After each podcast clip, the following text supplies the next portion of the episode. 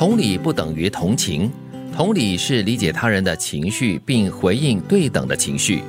同情除了怜悯之外，更多时候是一种我要帮助你的强弱关系。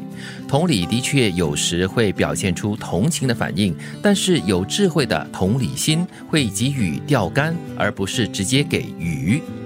嗯，我特别喜欢这个同理和同情的分别，就是我要帮助你的强弱关系是有高低之分。哎，对的，会有那种混淆的感觉的，有时候。嗯嗯，就纯粹就是来来了，我帮你，对有点我可怜你。我施舍你的感觉对哈、所以这是同情了。但是同理的这个解释，我觉得哎非常清楚，而且容易明白。嗯，就是理解他，然后尝试站在他的角度来感受。同理，他比较有积极性，嗯，就是我们希望能够让对方知道说，哎，我是知道那个那个状况跟感受的，嗯然后我们一起来理出一条路。是他这里的分析哦，就是说有智慧的同理心是给予这个钓竿哈、而不是直接的给他鱼哈、所以直接给他鱼就是一种同情的表现。但是如果你给他钓竿，就是说 OK，我了解你的情况，我知道你需要帮助，但是呢，呃，你需要帮助你自己，就给你这个钓竿，你自己去努力争取这样子了。嗯所以这里带有智慧，但是要很小心的，就是第一句所说的同理，的确有时会表现出同情的反应，嗯因为它的这个差别有一点细微，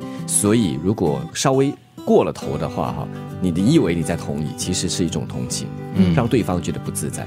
对，同情总是给人家一种我比你强，我比你好的一个状态。对我记得很多年前我到中国去的时候，有一位老师就是在旁边的人准备要给那些小孩一些呃糖果啊还有文具哈，对，但是不是？就是我们到一个地方的时候，就一堆孩子围上来嘛。哦，然后那大人就觉得说，哎呀，小朋友就就觉得说他们生活素质不是很好，嗯就想要掏钱了。哦那老师现场就阻止，他就说这样子不对的，哦，这样子会养成你所谓的同情心哦，对就会养成对方的一种依赖。他说你帮不到这个小朋友，你会害了他一辈子而。且他们就是感觉到说，哎，不劳而获也是一种生活的方式，也说不定。对，其实有的时候会害了他们的。嗯，所以这里的同情就是有如你直接给他鱼，嗯，因为你直接给他鱼，变成了一种培养他的依赖。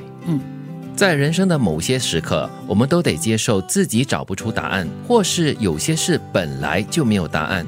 有时候，我们永远无法得知原因何在。生命中有太多没有答案的事，我们必须学会接受无法掌握自己的未来，学会排遣烦恼，学会活在当下。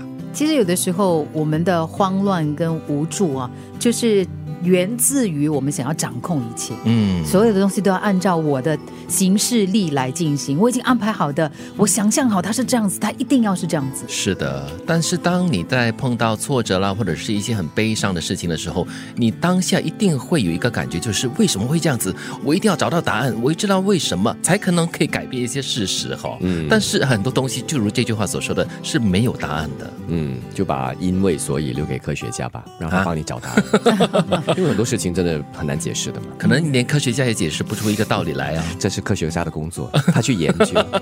对，所以这句话其实最重要的就是提醒大家了，不要再纠结于一些可能已经没有办法改变的一些事实。嗯，它已经呈现出来了，就是这样子的样子，那你就只好去接受它，然后呢，就是尝试的继续努力下去，或者向前看。我常常提醒自己，在发生一些不同的状况的时候呢，不要问为什么。啊，很多时候，当你问为什么的时候呢，你找不到答案，你会更加烦乱。嗯与其问为什么，你不如想一想要怎么做。嗯，所以当下呢，就是要怎么办，然后呢，要如何的继续下去，才是最关键的一个动作。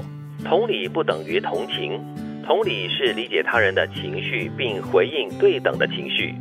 同情除了怜悯之外，更多时候是一种我要帮助你的强弱关系。同理的确有时会表现出同情的反应，但是有智慧的同理心会给予钓竿，而不是直接给鱼。在人生的某些时刻，我们都得接受自己找不出答案，或是有些事本来就没有答案。有时候，我们永远无法得知原因何在。生命中有太多没有答案的事，我们必须学会接受无法掌握自己的未来，学会排遣烦恼，学会活在当下。